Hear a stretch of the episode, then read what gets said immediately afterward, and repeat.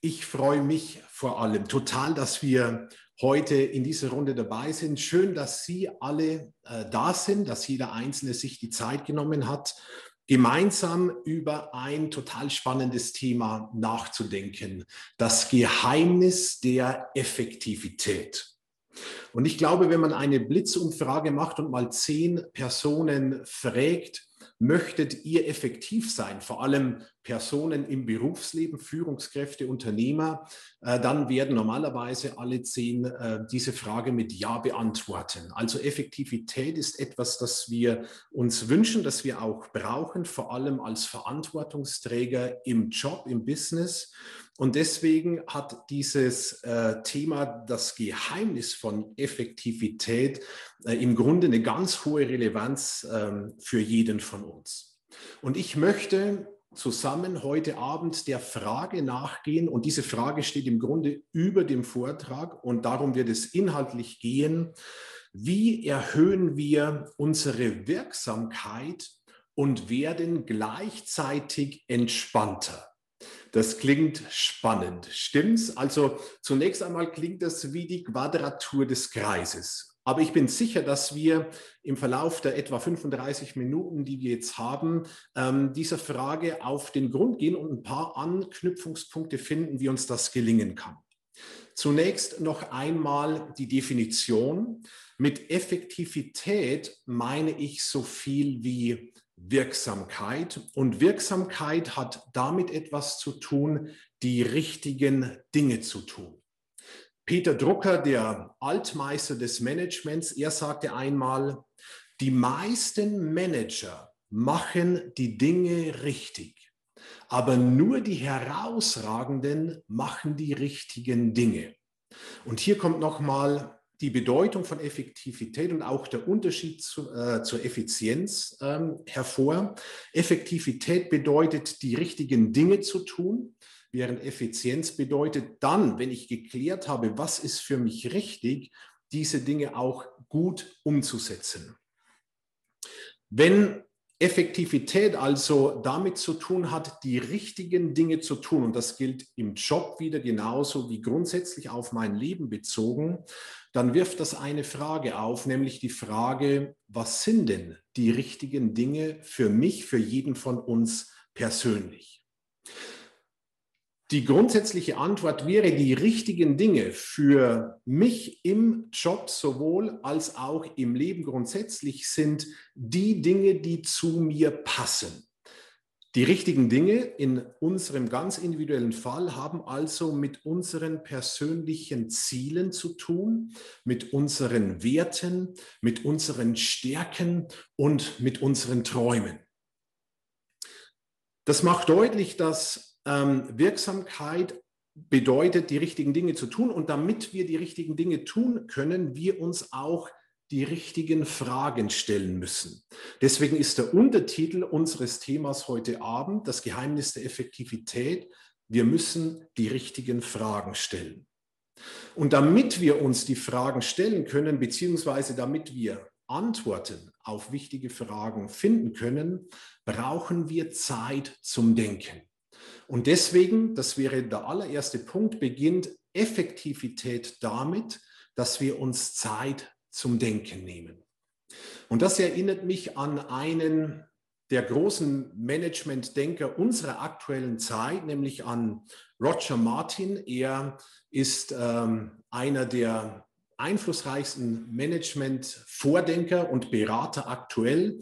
Er war vor kurzem äh, Nummer eins der Thinkers 50-Liste, äh, berät rund um die Welt ähm, große Unternehmen und Vorstandschefs. Und er wurde vor einiger Zeit in einem Interview mit einem großen Wirtschaftsmagazin gefragt, äh, Herr Martin, wenn Sie einer Führungskraft einen einzigen Rat geben sollten, wie würde dieser lauten?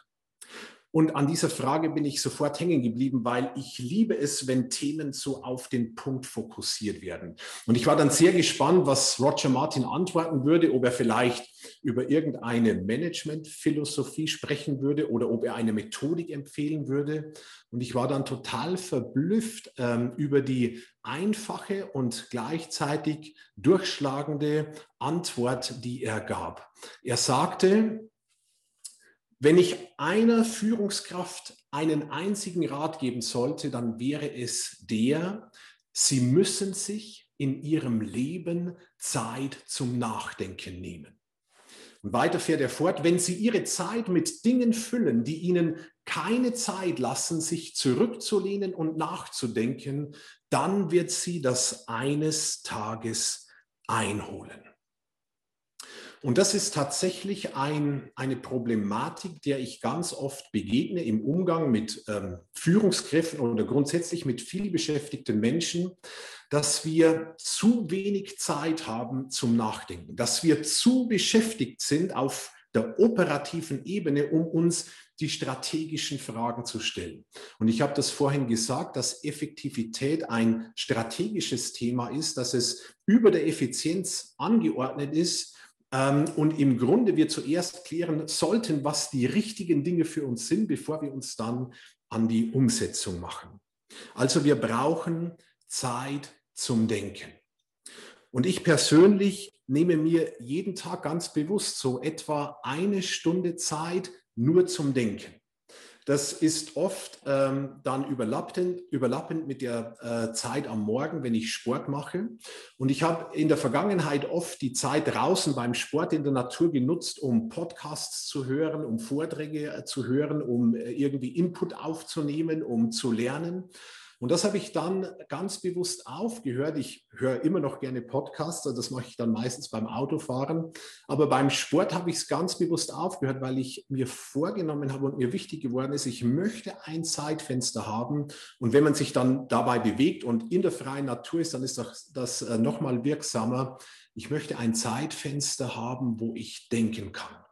Und ich merke ganz oft, dass ähm, mir das nicht nur gut tut, sondern dass es eine extrem effektive Zeit ist, weil sehr viele gute Gedanken, ähm, sehr viele auch Lösungsansätze für Projekte oder Herausforderungen, in denen ich beruflich stehe, bekomme ich genau in der Zeit, wenn ich mich dann draußen bewege und mir die Zeit zum Denken nehme.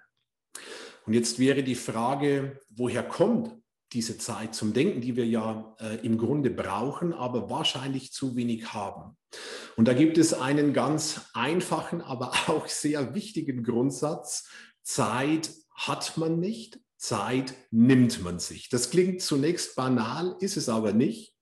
Wenn wir Zeit zum Denken haben wollen, und das gilt grundsätzlich für alles, was uns wichtig ist, dann werden wir nie die Zeit dafür haben, außer wir nehmen sie uns proaktiv. Also unser Handeln ist gefragt und das hat etwas mit unserem Führungsauftrag, mit gesunder Selbstführung zu tun. Ich habe vor, und ich finde es total toll, dass Sie sich Zeit genommen haben, jetzt dieses spannende Thema gemeinsam mit mir zu durchdenken. Ich habe vor, dass ich in drei Schritten durch dieses Thema gehe, das Geheimnis der Effektivität, und dass ich zu diesen drei Schritten Ihnen drei Grafiken zeige und Ihnen drei Fragen mit auf den Weg gebe, von denen ich glaube, dass sie uns dabei helfen können, unsere Wirksamkeit zu erhöhen und gleichzeitig entspannter zu werden. Ich beginne mit dem ersten Punkt, das Geheimnis der Effektivität. Wie erhöhen wir unsere Wirksamkeit und werden gleichzeitig entspannter? Erstens, wir brauchen eine Klärung unseres Portfolios. Ich stelle immer wieder fest, dass viele Menschen keinen Mangel an Beschäftigung haben und es nicht so ist, dass sie nicht wissen würden, wohin mit ihrer Zeit, sondern ganz im Gegenteil, dass viele Menschen überladen sind mit Jobs und Tätigkeiten. Und deswegen ist es so wichtig, dass wir immer mal wieder unser Portfolio auf den Prüfstand stellen. Was meine ich mit Portfolio? Portfolio ist die Summe aller Jobs, aller Aufgaben, aller Verantwortungen, die ich im Laufe der Zeit übernommen habe. Und dieses Portfolio, dieses Summary von Aufgaben und Verantwortlichkeiten, in denen ich stehe, das gehört immer wieder auf den Prüfstand. Es ist ein bisschen wie beim Thema Freiheit und es hat ja auch direkt damit zu tun. Man spricht von zwei Arten von Freiheit. Es gibt eine Freiheit von, das wäre die negative Freiheit. Negativ nicht in dem Sinn, dass sie schlecht ist, sondern dass sie uns überhaupt erst einmal von Minus auf Null bringt. Und dann gibt es eine Freiheit zu. Das wäre die positive Freiheit. Das wäre dann von Null weg in den Plusbereich hinein. Also manchmal muss man erst von bestimmten Dingen frei werden, damit ich Kapazitäten habe, Ressourcen habe für etwas Neues. Und das gilt genauso bezogen auf unser Portfolio. Es geht also darum, mal unsere Aufgaben auf den Prüfstand zu stellen und sich zu fragen, ist das alles noch so für mich dran, wie es aktuell läuft? Peter Drucker, ich habe ihn schon erwähnt, er schreibt in seinem Buch uh, The Effective Executive, Zitat, das regelmäßige Infragestellen sämtlicher Programme und Aktivitäten und das konsequente Eliminieren all jener Tätigkeiten, die nicht produktiv sind, wirken wahre Wunder. Zitat Ende.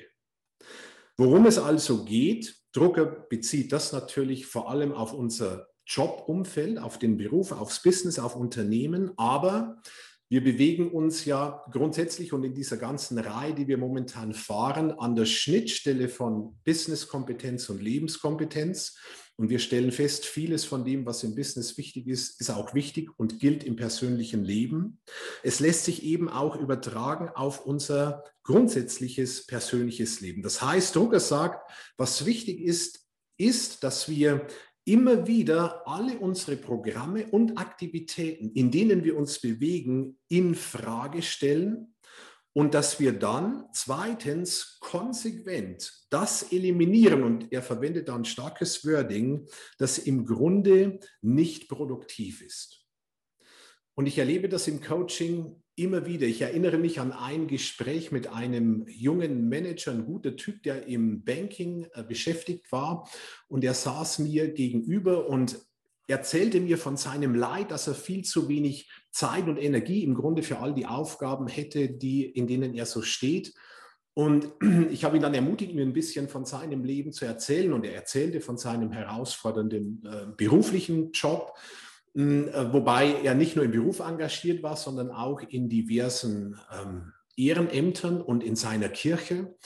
Er war nicht alleinstehend, sondern hatte auch eine Frau und Kinder zu Hause, die auch darunter litten, dass er im Grunde zu wenig verfügbar war für sie.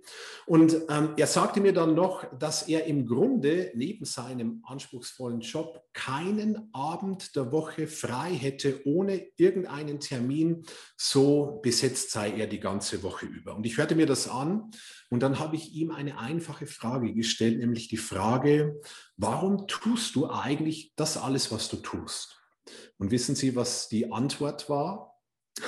Genau, zunächst einmal Schweigen, weil er noch nie in der Tiefe darüber nachgedacht hat. Mein Mentor in Afrika sagte einmal zu mir, Johannes, there are so many good things, but what is God's thing for you? Also Johannes, es gibt so viele gute Dinge, in die man sich investieren kann, aber was ist wirklich für dich dran? Und ich glaube, und da beginnt Effektivität damit, es geht darum, zunächst einmal zu klären, was ist wirklich für mich dran. Wie kann man das machen? Ganz einfach mit einem weißen Blatt Papier. Ich bin ein Fan von weißen Blättern Papier, weil sie so viel Raum für Ergebnisse und so viel Raum zum Denken geben. Und ich kann ein weißes Blatt Papier nehmen und mir dann einfach mal eine Frage drauf äh, notieren, nämlich die Frage, warum tue ich, was ich tue? Fragezeichen. Und dann kann ich beginnen, mal alle Aufgaben und Tätigkeiten und Verantwortungsbereiche aufzuschreiben, zu skizzieren, in denen ich stehe. Und das beginnt normalerweise natürlich beim Job, bleib dann aber nicht stehen. Vielleicht bin ich in einem Ehrenamt engagiert oder sogar in mehreren Ehrenämtern. Vielleicht bin ich auch in meiner Kirche engagiert, noch irgendwo in einer Organisation oder ich habe sonstige Aufgaben. Also ich skizziere mal all die Tätigkeiten, in denen ich heute stehe und dann kann ich Punkt für Punkt mir ein paar Fragen stellen, um diese Tätigkeiten darauf abzuklopfen, ob sie wirklich für mich dran sind. Ich gebe Ihnen ein paar Beispiele für Fragen, die wir uns stellen können. Zum Beispiel die Frage, ist diese Aufgabe heute für mich dran? Weil manchmal übernehmen wir bestimmte Aufgaben und es ist stimmig in dem Moment, wo wir die Verantwortung oder die Leitung übernehmen, bleiben dann aber Monate oder Jahre lang drin und vielleicht verändert sich die Zeit und es ist längst nicht mehr dran für uns, aber wir sind immer noch in diesem Job, der uns eben dann auch Zeit und Energie absaugt und es ist vielleicht gar nicht mehr dran. Damit verbunden wäre die Frage, passt diese Tätigkeit, diese Aufgabe, diese Verantwortung in mein Leben und zu meinen Überzeugungen? Denken Sie dran, wir haben am Anfang gesagt, Effektivität bedeutet, die richtigen Dinge zu tun. Was sind die richtigen Dinge? Das sind Dinge, die zu mir, zu meinem Leben, zu meinen Werten, zu meinen Zielen, zu meinen Überzeugungen, zu meinen Träumen, zu meinen Zukunftsvorstellungen passen. Also passt das in mein Leben und zu meinen Überzeugungen. Und dann kann es auch sein, wir gehen ja durch verschiedene Lebensphasen, dass bestimmte Jobs, bestimmte Ehrenämter, bestimmte Aufgaben in einer Lebensphase dran sind, aber in die nächste nicht mehr reinpassen. Also wenn ich am Anfang vielleicht meiner Karriere stehe, als junger Mensch gerade von der Schule oder von der Uni komme oder nach der Ausbildung noch keinen Partner habe, keine Familie, dann bin ich in einer ganz anderen Lebensphase als einige Jahre später, wenn ich dann vielleicht äh, in der Rush-Hour des Lebens mich bewege, auf der Karriereleiter schon ein paar Schritte gemacht habe und einen Ehepartner habe, Kinder habe, vielleicht ein Haus, das abbezahlt werden muss. Wenn die Kinder dann ein bisschen größer und selbstständiger werden, verändert sich die Lebensphase wieder. Wenn ich mal äh, den Punkt erreicht habe im Beruf, äh, dass ich von der Pflicht zur Kür wechsle und mir aussuchen kann, was ich tue, ähm, dann komme ich in eine neue Lebensphase. Also wir gehen durch verschiedene Lebensphasen und nicht alles passt immer zu uns. Und das sollte man klären.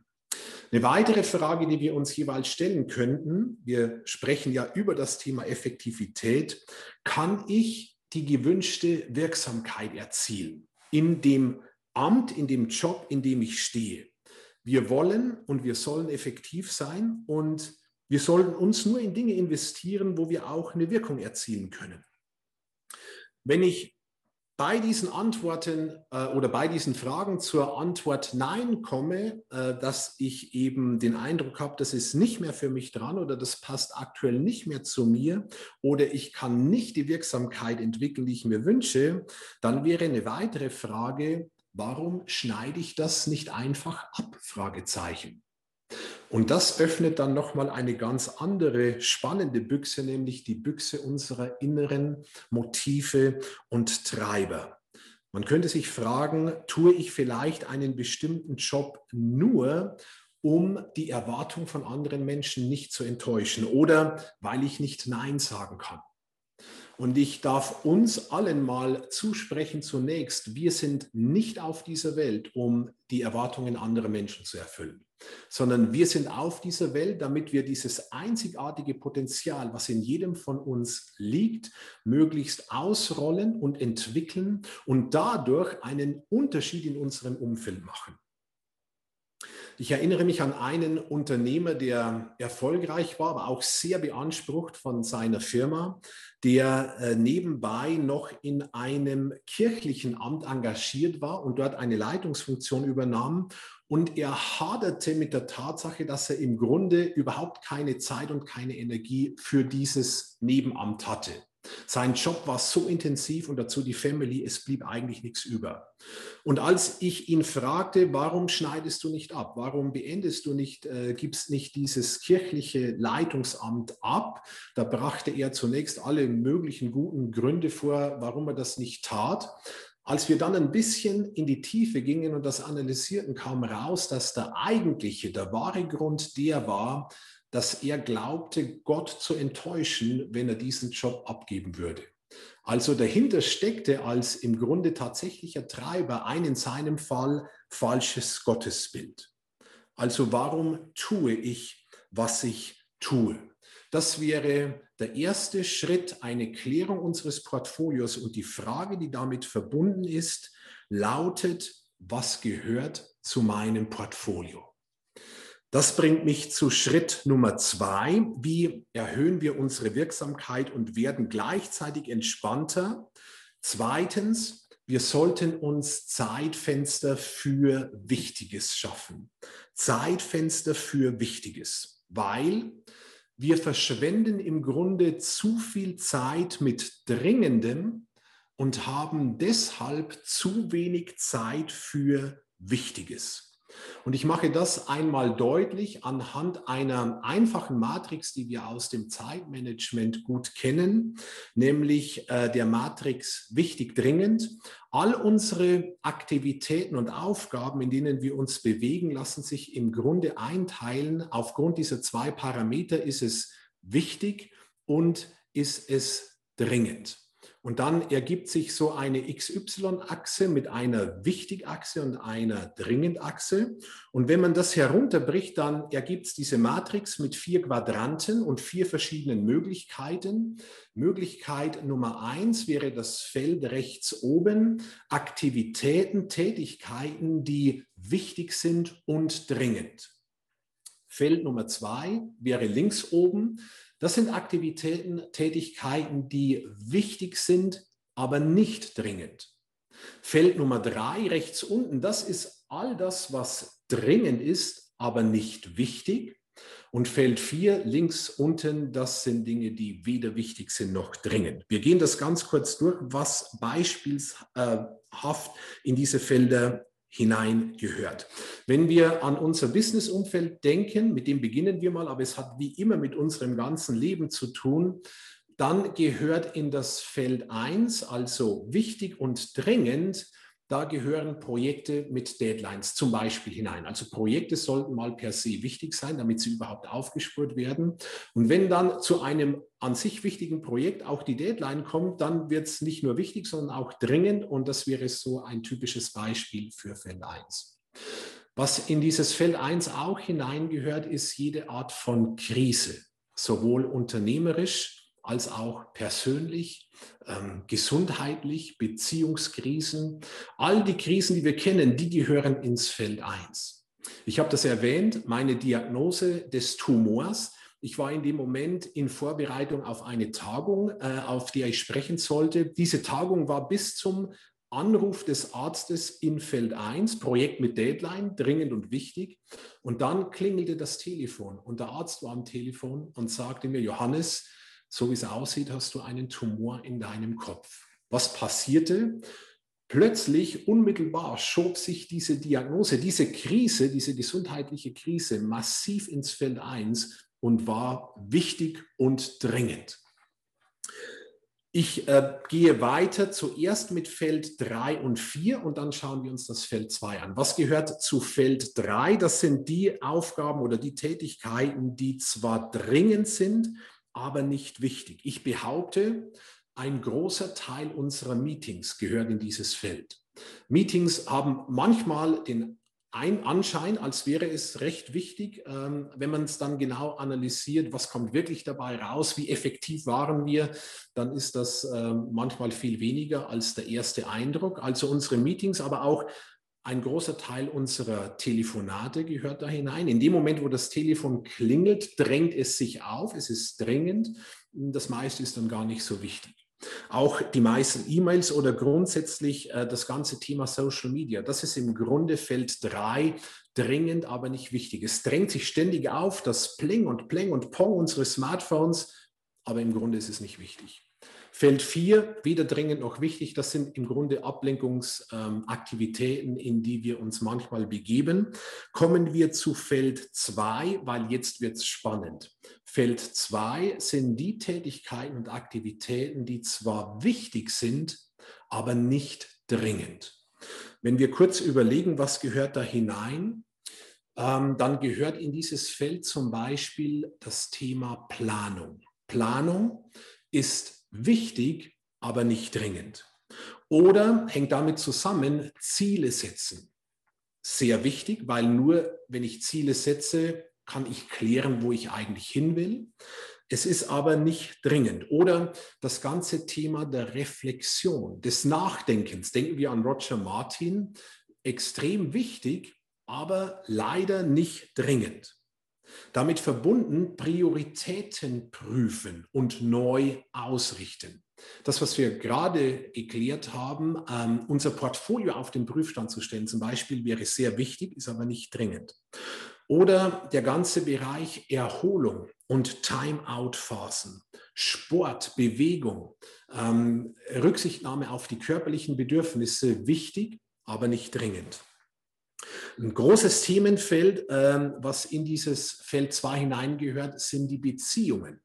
Also meine Partnerschaft, meine Kinder, meine Freunde, total wichtig, aber nicht dringend. Oder das ganze Feld der Inspiration, also Zeit zum Gebet für die Stille, Meditation, wichtig, aber nicht dringend. All das wären Feld 2 Aktivitäten und ich nenne diese Aktivitäten die strategischen Aktivitäten.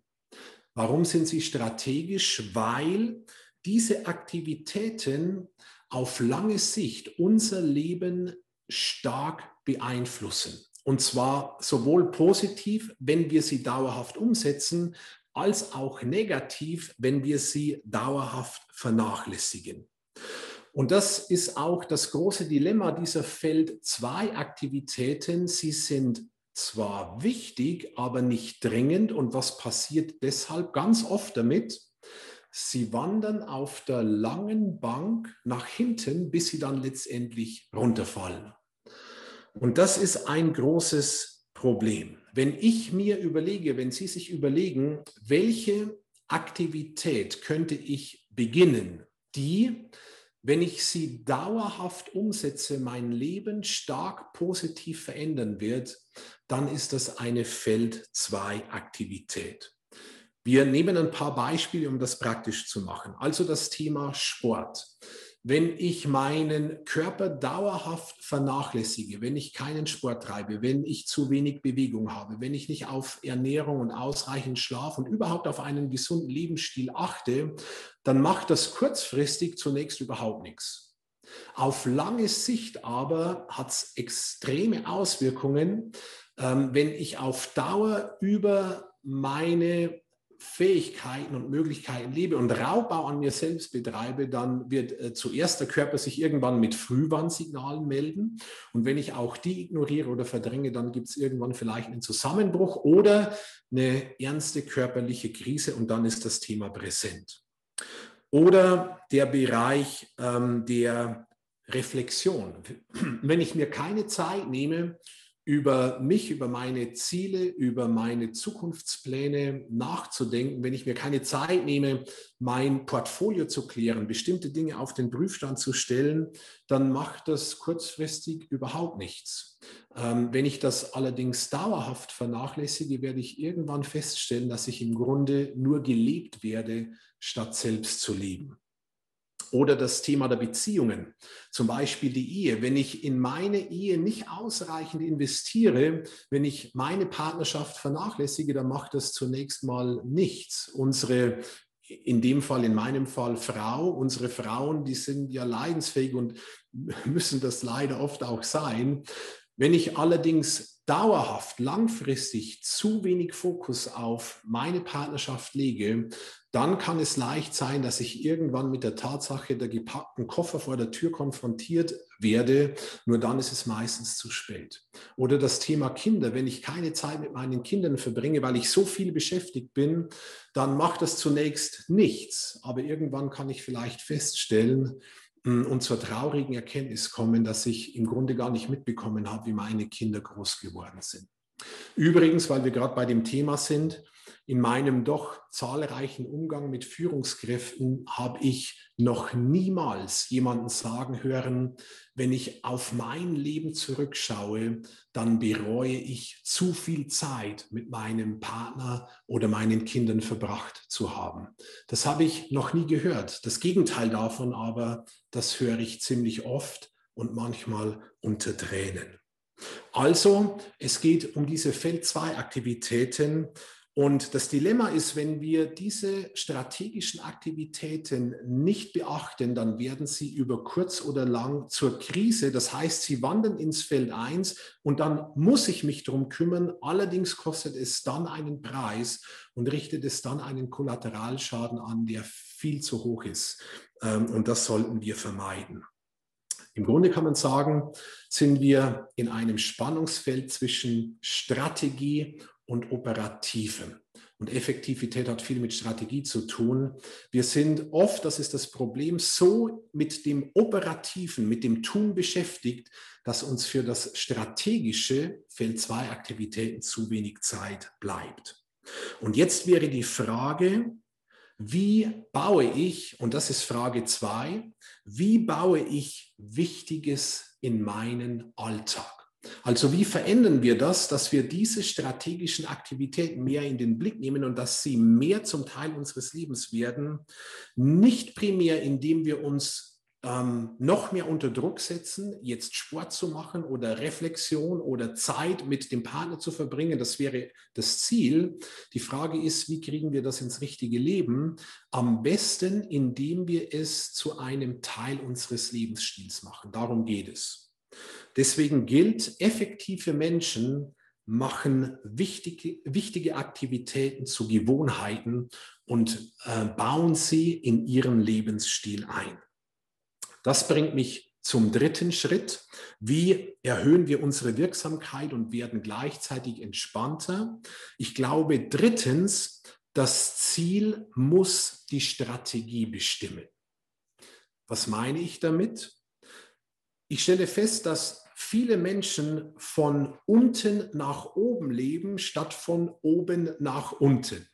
Das heißt, Viele Menschen sind total ausgefüllt mit all den Anforderungen und Erwartungen, die an sie gestellt werden, auf der operativen Ebene, versuchen diese Erwartungen zu erfüllen, dass kaum noch Luft bleibt für das, was weiter oben ist, nämlich die äh, wichtigen und die richtigen, die großen Fragen des Lebens sich zu stellen und zu beantworten.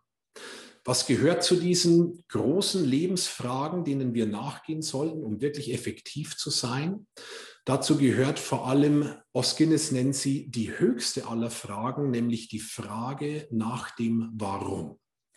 Mark Twain sagte einmal, die beiden wichtigsten Tage im Leben eines Menschen sind erstens der Tag, an dem er geboren wurde und zweitens der Tag, an dem er herausfindet, warum. Den Tag, an dem wir geboren wurden, den hat jeder von uns hinter sich. Deshalb sind wir auch zusammen. Ich weiß nicht und bin mir nicht sicher, ob den Tag, an dem wir herausfinden, warum, jeder schon erlebt hat. Und diese Frage nach dem, warum bin ich auf dieser Welt, der berührt eine Sehnsucht vieler Menschen und auch ganz vieler Manager. Warum bin ich auf dieser Welt? Diese Frage hat mit Sinn zu tun, mit Erfüllung und mit Klarheit, die wir brauchen. Und um der Frage noch kurz etwas nachzugehen, teile ich sie auf in warum und wozu. Wir können uns also fragen, warum bin ich auf dieser Welt und wozu bin ich auf dieser Welt? Das klingt zunächst vielleicht fast gleich, ist es aber überhaupt nicht. Warum lebe ich? Diese Frage hat mit unserem Ursprung zu tun, mit dem Grund unserer Existenz. Woher kommen wir? Gibt es eine größere Idee, warum sind wir hier? Die Frage nach dem Wozu lebe ich hat mit unserer Funktion zu tun. Also mit der Frage, wenn ich schon mal da bin, unabhängig warum ich da bin, wenn ich schon mal da bin, was mache ich jetzt mit meinem Leben? Was mache ich mit den Ressourcen, die mir zur Verfügung stehen. Wie lebe ich? Es wäre wieder vergleichbar mit Effektivität und Effizienz. Die Frage nach dem Warum hat mit Effektivität zu tun. Die Frage nach dem Wozu, die Umsetzung hat mit Effizienz zu tun. Und jetzt kommt ein wichtiger Punkt. Unsere Antwort auf die Frage, wozu lebe ich, kommt immer aus der Beantwortung der Frage, warum bin ich auf dieser Welt? Und ich erkläre, was ich meine.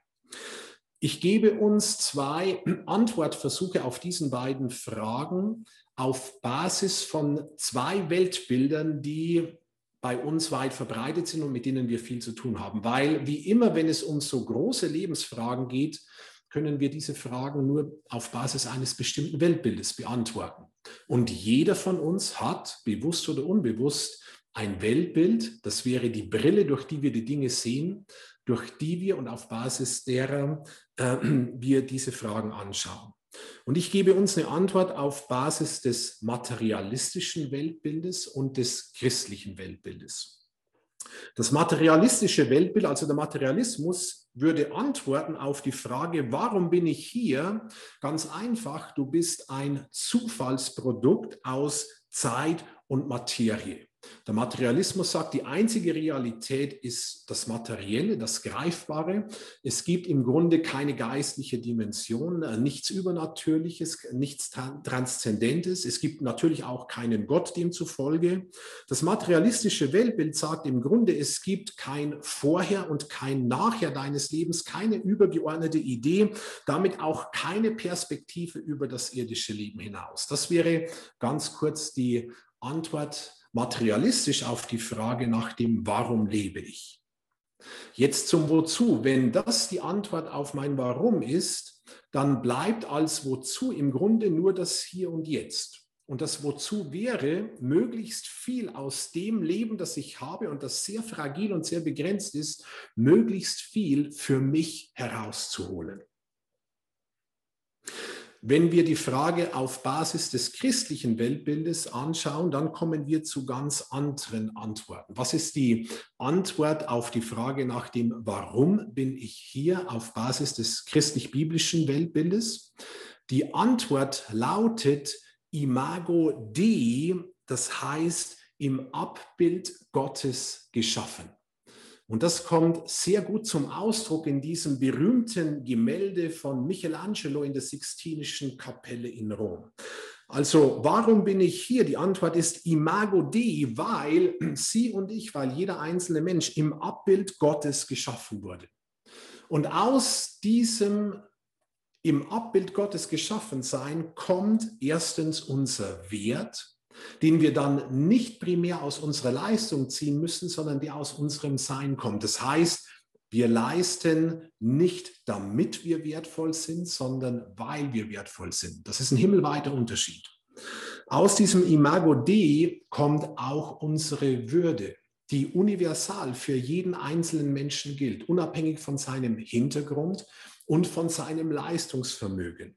Jeder Mensch hat eine Würde und diese Würde gilt am Anfang des Lebens und am Ende des Lebens und dazwischendrin. Und Imago Dei hat auch mit Sinn etwas zu tun. Wir erhalten einen größeren Kontext, in den wir eingebettet werden und eingebettet sind und das verleiht unserem Leben Sinn. Denken wir an Dr. Siegfried Buchholz, der einmal sagte, was uns letztendlich aufreibt, was uns letztendlich kaputt macht, ist nicht Druck. Druck hat jeder von uns, sondern Druck ohne Sinn.